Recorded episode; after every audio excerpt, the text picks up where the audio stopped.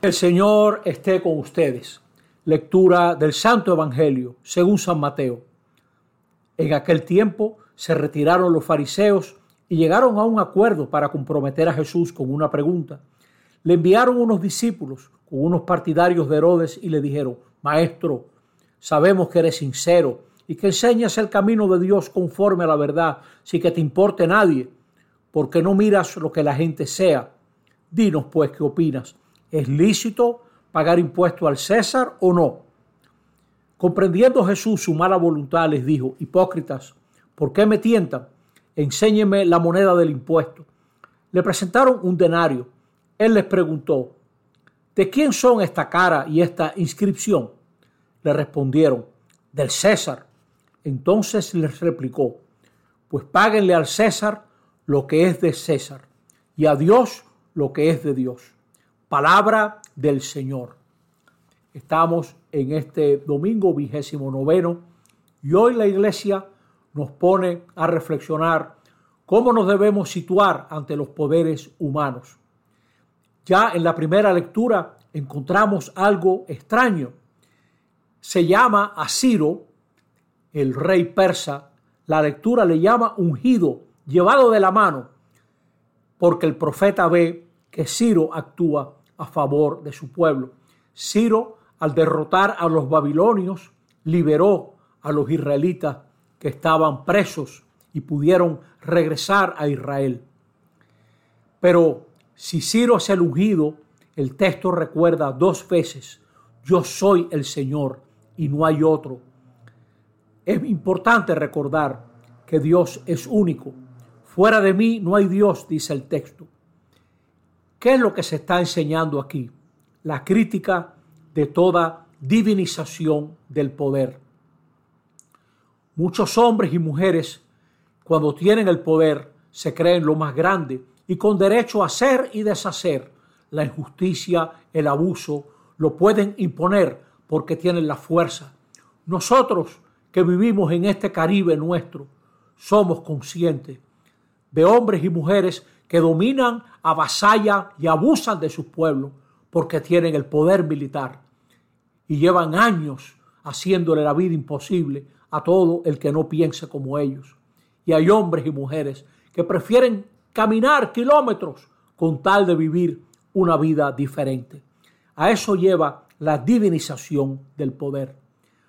Nosotros los cristianos estamos llamados a usar bien del poder, porque como nos recuerda esta lectura de hoy de la primera carta del apóstol a los, a los tesalonicenses, que por cierto es el primer documento del Nuevo Testamento, el más antiguo, dice que somos elegidos de Dios, como Ciro, llamados a realizar el proyecto de Dios.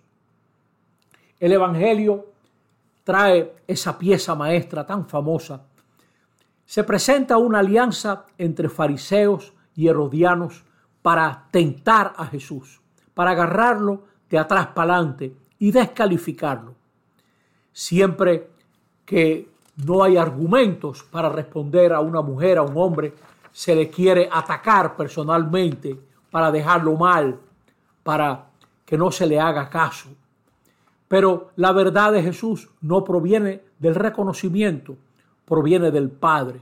Lo quieren atrapar con una trampa terrible.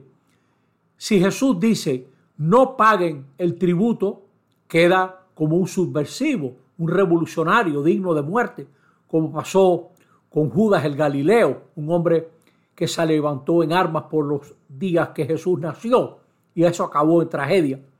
Pero si dice que sí, páguenle, queda como un vendido ante un imperio abusador y opresor. Este pasaje se ha entendido mucho como si Jesús repartiera el poder entre el Estado y la iglesia. Pero ese no es el tema. Jesús no le interesa para nada eso. En primer lugar, pide la moneda. Pide la moneda. Y la moneda tiene una imagen, hecho que estaba prohibido en el libro del Éxodo. Ningún judío podía tener objetos con imágenes ni de Dios, ni de ninguna figura humana, ni animal, ni nada de eso. Ya ellos van mal. Fariseos y herodianos andan con una moneda que tiene una imagen. Y muestran que ellos son parte del el sistema monetario que les oprime. Ellos también ayudan porque andan con la moneda.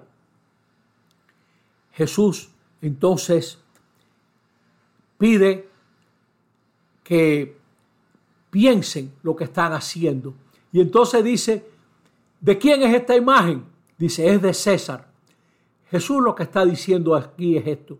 Este hombre es tan tacaño, tan angurrioso, dirían aquí, que hasta le puso su cara a la moneda para que no se le pierda. Es de, él, la cara es de él. Denle la moneda, denle su moneda. Pero había también algo más interesante.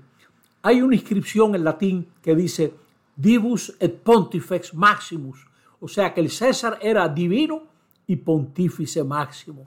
Y ahora Jesús se cubre de gloria diciendo, y denle a Dios lo que es de Dios. Es decir, el César no es Dios. Por más que ponga en la moneda que Él es divino, el César no es Dios.